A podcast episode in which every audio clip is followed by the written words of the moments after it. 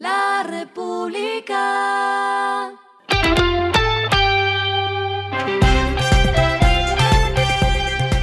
Al final de la jornada, esto es lo que debes saber sobre el comportamiento de los negocios, las finanzas y la economía. Las movidas de hoy fueron.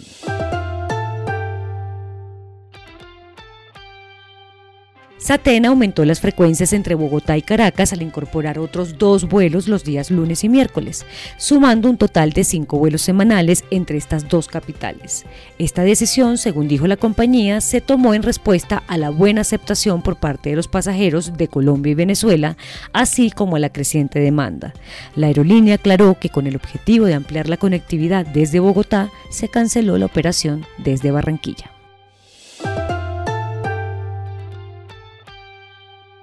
Celsia, empresa de energía del Grupo Argos, lanzó un nuevo cargador para vehículos eléctricos residenciales en medio de la feria Latam Mobility Colombia 2023 que se realiza en Medellín. Explicaron que con este cargador la tarjeta electrónica y todos los componentes internos son 100% colombianos, lo que permite tener más flexibilidad para nuevos desarrollos y facilidad en temas de garantía.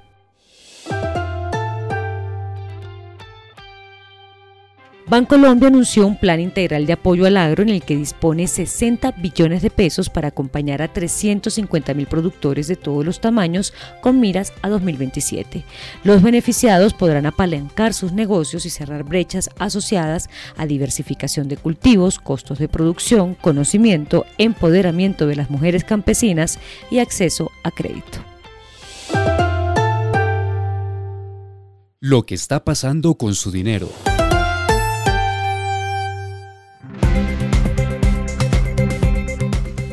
A partir de ahora, la comisionista Acciones y Valores potenciará la alianza estratégica con la aplicación de inversión TRI para ofrecer a los inversionistas un nuevo servicio.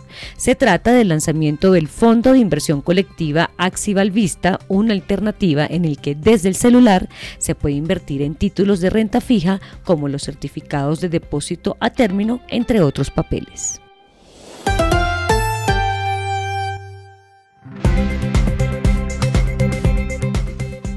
Los indicadores que debe tener en cuenta. El dólar cerró en 4.209,14 pesos, bajó 35,86 pesos. El euro cerró en 4.506,94 pesos, bajó 31,18 pesos. El petróleo se cotizó en 72,52 dólares el barril. La carga de café se vende a 1.685.000 pesos y en la bolsa se cotiza a 2,19 dólares. Lo clave en el día.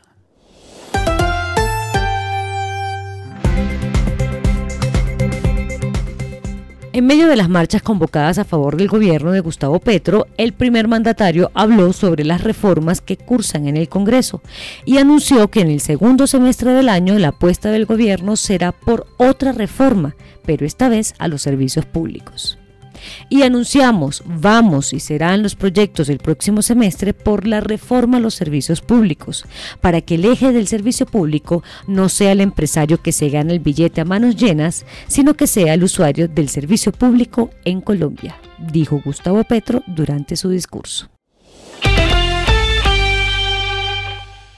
A esta hora en el mundo. Merit Peak, una empresa de comercio extraterritorial controlada por el CEO de Binance, Champagne Shao, recibió alrededor de 11 mil millones de dólares de activos de clientes a través de una firma creada para recibir depósitos de clientes, según una presentación de la Comisión de Bolsa y Valores de Estados Unidos. La presentación de la SEC se conoce un día después de que demandó a Binance a su multimillonario presidente Shao y al operador de su bolsa afiliada en Estados Unidos por presuntamente operar una red de engaño. Y el respiro económico tiene que ver con este dato. La República. No vuelvo al Barcelona, iré al Inter Miami.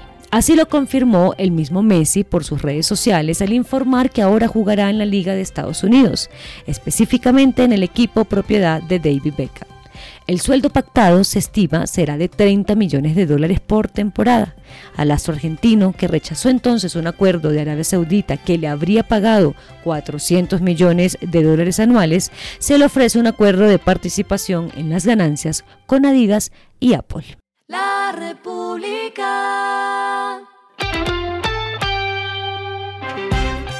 Y finalizamos con el editorial de mañana, una economía a golpe de nuevas reformas. Mientras las reformas a la salud, al sistema laboral y a las pensiones encallan en el Congreso, el gobierno anuncia el rediseño de la educación y de los servicios públicos. Esto fue Regresando a casa con Vanessa Pérez.